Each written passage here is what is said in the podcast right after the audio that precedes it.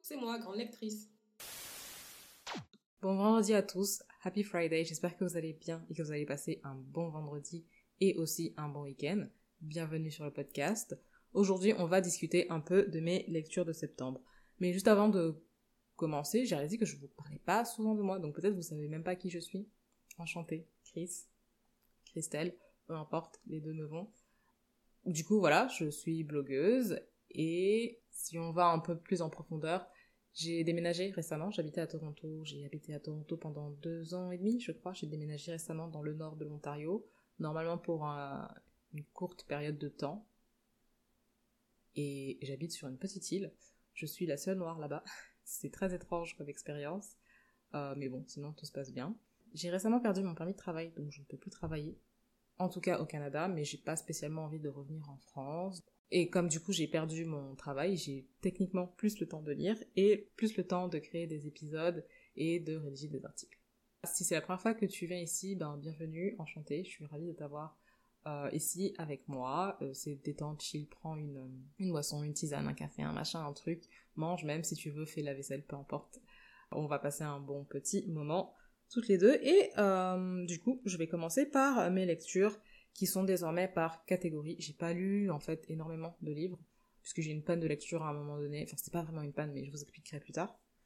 Et on commence du coup par la catégorie roman avec le roman Attrape-moi si tu peux d'une autrice auto-éditée qui s'appelle Marie C. Kim. Et l'intrigue du livre, c'est du génie. C'est le premier que j'ai lu ce mois-ci, et l'autrice d'ailleurs me l'avait envoyé, donc un grand merci à elle. C'est très complexe parler comme ça, mais c'est l'histoire de Théo qui accepte d'héberger Darcy, donc Théo masculin et accepte d'héberger Darcy féminin, car elle est euh, dans le besoin en ce moment. Sauf que tous les deux, ils ne sont absolument pas compatibles et ça va être très vite la guerre à la maison. Elle, elle a un caractère assez fort et lui, il est bizarre. C'est un avare, un gripsou qui est attaché au moindre sens, y compris dans tout ce qui concerne la maison. Donc pas de chauffage, pas de douche trop longue, des boîtes de conserve euh, tous les jours, euh, enfin voilà, ce genre de choses. Mon expérience de lecture a été absolument fabuleuse avec ce livre. Au début, j'étais vraiment perplexe et je comprenais rien de ce qui se passait, mais vraiment. Finalement, j'ai fini par comprendre, Dieu merci, mais il faut vraiment s'accrocher quelques pages parce que c'est quand même un concept assez particulier. J'ai aimé les deux protagonistes, même s'ils étaient très différents l'un de l'autre, mais ils ont une bonne symbiose pour des personnages qui se détestent, j'entends, et c'est un enemies to lover qui reste quand même assez sain. Ils ont des désaccords majeurs, c'est totalement vrai, mais il n'y a pas d'abus, de maltraitance ou de toxicité qui sont présents dans le livre. Ça reste vraiment très sain, euh, si jamais ça, ça vous inquiète. Parce que j'ai l'impression que Enemies to Lover, généralement, c'est souvent associé à ça, alors que c'est pas toujours le cas. On peut trouver des romances Enemies to euh, qui sont très saines. Malgré la superbe construction des personnages principaux dont je viens de vous parler, que j'aime vraiment beaucoup, mon personnage préféré reste euh, celui de Joe, qui est un personnage très exubérant qui m'a fait vraiment mourir de rire à chacune de ses apparitions il est un peu, si je devais trouver une métaphore pour le décrire, je dirais qu'il est un peu comme euh, le parmesan sur un plat de pâtes, ou alors euh, de l'huile d'olive sur du pain, parce que vraiment, il apporte en fait une petite touche euh, vraiment en plus au roman.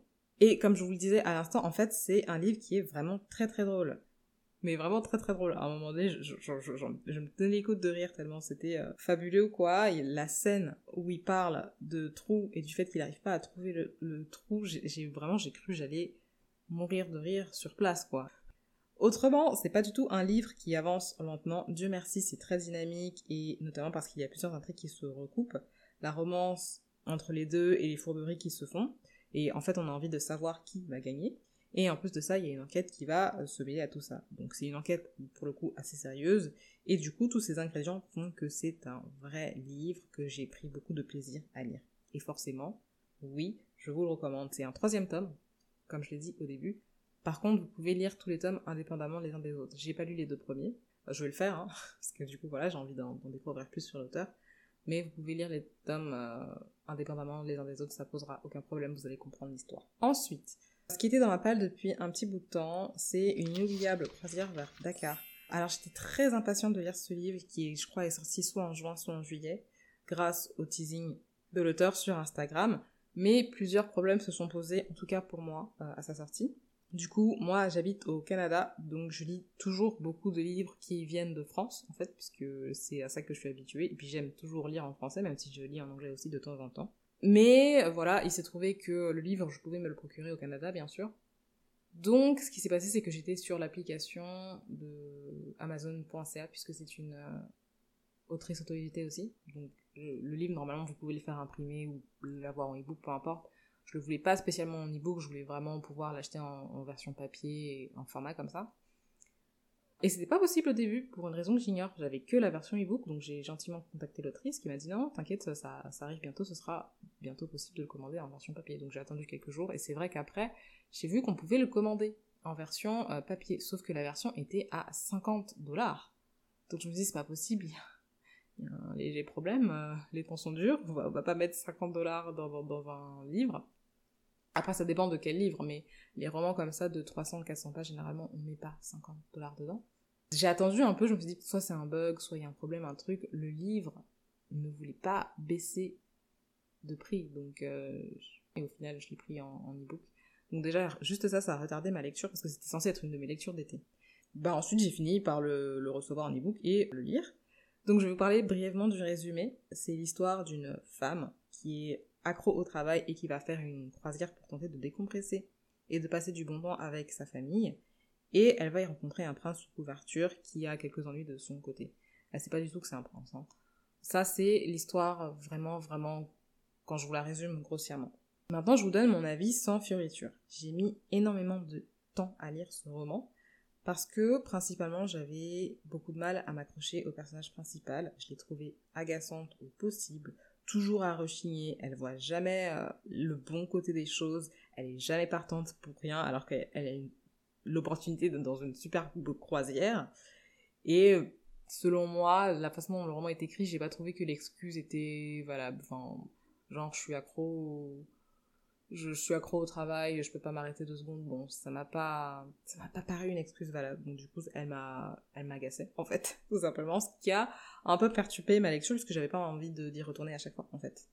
Ça va un peu mieux euh, vers la fin, mais c'est un personnage que je trouve vraiment pas top et qui a considérablement ralenti ma lecture. Le bon point que j'aimerais mettre en avant cependant, c'est que ça parle de drépanocytose. Et c'est un sujet qui n'est pas abordé en mais c'est quand même mentionné, et je trouve que c'est une bonne chose, parce que ça reste une maladie pas hyper connue. Ensuite, en troisième lieu, j'ai lu un autre livre auto-édité de Marie Nzouama. J'ai pas mis son nom dans mes notes, donc j'espère que je me trompe pas. Que, qui est également un livre que j'ai découvert sur Instagram. Vraiment, si vous êtes un auteur auto-édité, je pense que Instagram, ça va être votre plateforme parce que c'est super pour mettre les livres en avant. Moi, j'arrive très facilement à trouver des livres là-bas, alors que parfois, sans ça, enfin, je, galérais un peu à trouver des livres, quoi. Alors, qu'est-ce qui m'a attiré chez ce livre? Premièrement, la couverture. La couverture, je la trouve super belle, avec des tons de bleu, de, village un peu ancien, j'aime beaucoup. Et du coup, je vais vous lire le résumé, je pense, parce que j'ai pas réussi à le, le formuler moi-même. Noé, un adolescent introverti et effacé de 17 ans, vit avec un fardeau qu'il traîne chaque jour avec lui en allant au lycée. Il se mure dans le silence jusqu'à ce que le souvenir brumeux du passé de ses parents se retrouve entre ses mains. Sur fond d'amitié entremêlée à la tendresse de l'adolescence, Maman va-t'en est l'histoire d'un premier amour sous emprise et d'un fils poussé par le désir de porter secours à sa mère. J'ai vraiment euh, adoré me plonger dans ce livre, même si pour moi c'est pas une lecture d'été, c'est trop lourd pour une lecture d'été. C'est pas joyeux, c'est pas triste, c'est une bonne chose, hein, mais c'est pas une lecture euh, d'été. Je l'ai beaucoup aimé quand même j'ai trouvé que le point de vue abordé dans ce livre était vraiment super intéressant, puisque le livre n'est pas écrit du point de vue de la mère, qui, elle, la victime des violences conjugales. J'ai l'impression que c'est pas la première fois que je parle de violences conjugales, mais je sais pas si c'est une déformation professionnelle ou quoi. Mais en tout cas, voilà, ça parle de violences conjugales. Donc du coup, je vous disais que le point, il n'est pas écrit du point de vue de la maman qui est la victime des violences conjugales, mais du point de vue du fils. J'ai trouvé que c'était quand même un angle original en fait. Euh, le fils, du coup, qui est aussi victime de violence conjugale, puisqu'il est témoin. Et c'est un garçon qui est très dans ses pensées, très dans sa tête, très effacé. Il écrit régulièrement ce qu'il euh, ce qu'il appelle lui-même des notes, euh, dans lesquelles il se confie, et ces notes font écho au journal, de, au journal que tenait sa maman dans, on va dire, sa prime jeunesse, le début de l'âge adulte, tout ça. Pour l'histoire, sa maman, elle se retrouve à l'hôpital, et quand elle en ressort, en fait, il y a deux surprises d'une part, elle a disparu, on ne sait pas où elle est, et de deux, euh, elle a oublié son journal intime. Et donc, pendant tout le long, ses notes à lui et son journal à elle vont se recouper pour essayer de comprendre Comment on a pu en arriver à ce point de non-retour avec quelques épisodes de l'instant présent et quelques épisodes du passé, et comment l'histoire de sa mère a pu le façonner lui. Élément très important dans l'histoire, on peut le voir, alors il s'appelle Noé, je vous l'ai pas dit, mais il s'appelle Noé. On peut le voir évoluer à travers ses relations amoureuses, et il n'est absolument jamais dans l'action. Mais il est toujours passif, et euh, parfois on a un peu envie de le, de le secouer, de lui dire écoute, euh, comporte-toi comme un garçon de ton âge, je sais pas si tu veux l'embrasser, vas-y, embrasse-la, elle a l'air d'accord. Pour une raison qu'on ignore, il est toujours en fait dans la retenue, et pourtant on sait qu'il ressent des choses puisqu'il écrit lui-même dans ses notes, donc on sait qu'il n'est pas complètement amorphe, on sait qu'il ressent des choses, des notions très vite, donc pourquoi cette apathie Voilà, c'est une question que, qui se pose tout le long du texte. C'est un roman auto-édité, comme je vous l'ai dit. Je me rends compte que j'en lis pas mal en fait, et je me dis que ce serait peut-être bien de le préciser. En tout cas, parce que je trouve qu'il y a de belles pépites en auto-édition. C'est pas forcément de la mauvaise littérature euh, comme j'entends souvent.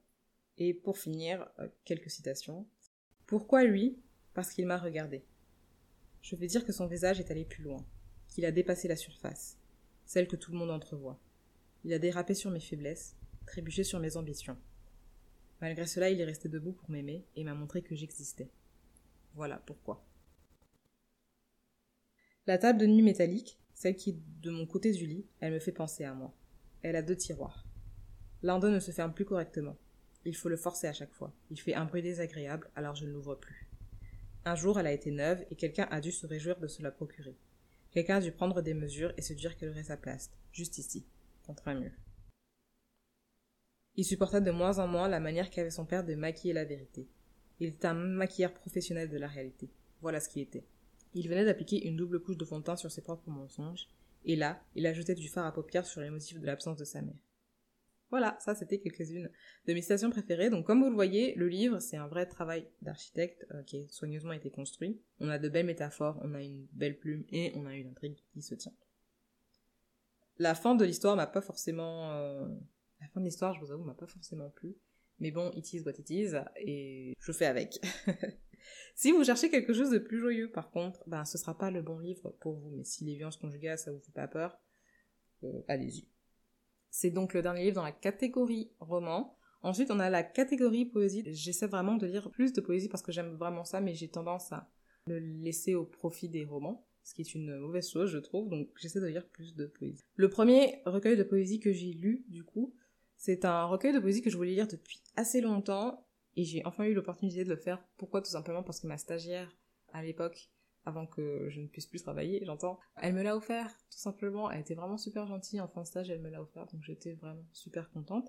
Et il s'agit de Homebody de Ruby Kaur, qui est une autrice dont je vous avais déjà parlé. J'ai eu l'opportunité de lire en plus en version papier parce que, alors je suis une très très grande liseuse sur, euh, bah liseuse, je suis une très grande lectrice sur liseuse, c'est ça la phrase, la vraie phrase. Euh, mais par contre, la poésie, j'ai du mal. Je sais pas, j'ai l'impression que c'est pas assez tangible. Il me faut du papier, il me faut du livre. Donc voilà, j'ai lu en version euh, papier, ce qui est d'ailleurs la raison pour laquelle je lis moins de poésie, je suppose, parce que j'ai moins tendance à commander des livres. Bref, c'est très long ce que je dis. Donc il s'agit de Homebody. Et euh, j'aime beaucoup Ruby de manière générale. C'est pour moi toujours un plaisir de la lire et je trouve qu'elle apporte de la fraîcheur et quelque chose de profond au monde de la poésie. Donc forcément, moi, je vais vous recommander ce recueil et sachez qu'elle a un autre recueil qui vient de sortir et qui s'appelle Healing Through Words, si jamais ça vous intéresse. C'est un recueil de poésie en vers libre et ça part d'une expérience personnelle et ça va vers des vérités générales. Moi personnellement, j'ai préféré la première partie du recueil, mais euh, dans l'ensemble, tout est bien. J'ai également lu un autre recueil de poésie que je voulais lire depuis longtemps, qui est Motema de Marie Inaya Monza. Elle a publié un roman de chick il y a quelques années et qui est aussi dans ma palle, pour euh, être honnête. Mais je trouve quand même que c'était une bonne chose de la découvrir à travers la poésie. L'expression de ton visage me fait passer un message. Tu tournes la tête lorsque je passe à côté de toi. Ton regard me fuit. Je n'accepte pas qui je suis. Ton silence hurle d'effroi. Je n'ai que faire de ton avis. C'est toujours compliqué de décrire un recueil de poésie, je trouve, mais il y a des poèmes qui m'ont beaucoup touché, notamment Fougue et Récit d'un exilé. C'est un recueil qui parle d'existentialisme, de culture, d'amour, plein de sujets comme ça. La plume est très agréable et le recueil est agrémenté de quelques illustrations par-ci par-là. Et le plus important pour moi, c'est qu'il y avait des rimes. J'ai l'impression que dans la poésie contemporaine, ça, devient de plus en plus rare de trouver des rimes, mais moi j'aime ça. Dans ce recueil, il y en a, et donc j'étais hyper content. Ensuite, le dernier livre dont j'ai envie de vous parler, il s'agit, alors c'est dans la catégorie non francophone. C'est un petit guide, un petit manuel de l'antiracisme, on va dire. Il s'agit de Stamped. Ça, c'est vraiment une belle découverte. Ce livre, j'ai trouvé. Je l'ai chiné un peu au hasard comme ça dans une librairie d'occasion. Je m'attendais pas à le trouver là, mais il était là. C'est un, du coup, un manuel pour comprendre le racisme. C'est clairement marqueté pour, bah, peut-être pas les enfants, mais en tout cas les adolescents mais même en tant qu'adulte, vous pouvez le lire. Hein. Donc le vocabulaire reste simple, parce que c'est en anglais, donc le vocabulaire reste simple et accessible. Et en fait, on y retrace dedans la chronologie du racisme. Mais c'est vraiment du coup la base du racisme. C'est pas quelque chose de poussé ou ça va aller très loin, le racisme dans le travail, les microagressions, tout ça. Non. C'est du basic racisme 101. Mais ça reste quand même très intéressant. Hein. On y apprend la différence entre le racisme, l'assimilationnisme et l'antiracisme en s'appuyant bien évidemment sur des événements historiques tangibles et sur des figures importantes de la lutte révolutionnaire. Par contre, c'est un livre qui vient des États-Unis, donc les références à l'intérieur proviennent toutes des États-Unis, et elles ne sont que très rarement, même si ça peut arriver, elles ne sont que très rarement européano-centrées. La raison pour laquelle ce livre a été écrit, je pense, c'est que afin de pouvoir intégrer une lutte, vous devez comprendre les tenants et les aboutissants de cette lutte. Et grâce à ce guide, ce sera chose faite. On ne peut pas combattre un phénomène qu'on ne comprend pas. C'est dangereux. Et complètement fou. Ce serait comme d'essayer de déraciner un arbre en commençant par les feuillages. Si nous comprenons comment fonctionnent les arbres, que nous comprenons que toute leur force se retrouve dans le tronc et les racines, nous pouvons le déraciner, tous ensemble, avec nos petites haches, et changer la surface de la forêt. Donc apprenons tout ce qu'il faut apprendre sur l'arbre du racisme. Ses racines, ses fruits, son tronc. Ainsi, notre génération pourra activement le détruire.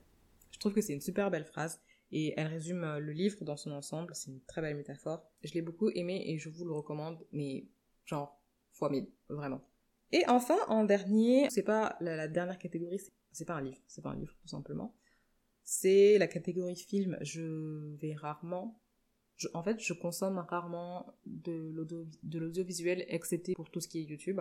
Mais sinon, je regarde pas trop de séries, je regarde pas trop de films non plus. Donc euh, voilà, je pense que la dernière série que j'ai regardée, c'était Grey's Anatomy et c'est même pas la, les dernières saisons, je crois que je me suis arrêtée à la saison 17. Sinon, j'ai dû regarder Friends peut-être deux ou trois fois et après toutes les autres séries, je, je sais pas, je les consomme pas. Donc j'avais quand même envie de vous en parler. Une fois n'est pas coutume. C'était le Toronto Film Festival en fait en septembre, ce qui a expliqué que j'ai voulu faire un effort et, les places étaient super chères, c'était 30 dollars l'unité, ce qui peut se comprendre hein, parce que voilà, c'est un truc international, quoi, c'est un événement international. Mais du coup, je me suis dit que un film c'était suffisant. À la base, on voulait aller voir Woman King et en fait, tout était pris.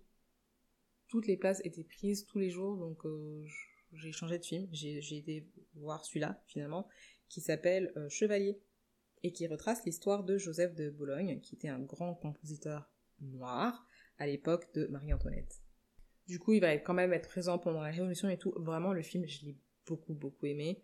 J'ai pas l'impression qu'il était très connu. En tout cas, moi, je connaissais pas du tout ce type.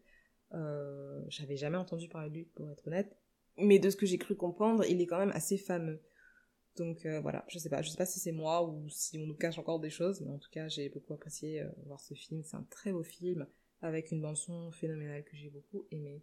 Et si vous avez l'occasion, l'opportunité de le voir, allez-y, faites-le. Je sais pas du tout s'il y aura une version française, en fait. Je, ça, je l'ignore, j'ai vraiment pas la, réponse. Mais du coup, voilà, c'est tout pour aujourd'hui. J'espère que vous aurez passé un bon moment, quelques petites 20 minutes en, ma compagnie. Si vous voulez continuer de rester en ma compagnie, bien évidemment, j'ai d'autres épisodes de podcast. Et sinon, j'ai d'autres articles sur le blog. Euh, j'essaie vraiment de reprendre le blog à fond. Du coup, j'ai d'autres articles qui qui attendent sur grandlectrice.org, donc vous pouvez toujours euh, faire un petit tour là-bas, ça me ferait très plaisir. En attendant, je vous dis à tout bientôt, ciao ciao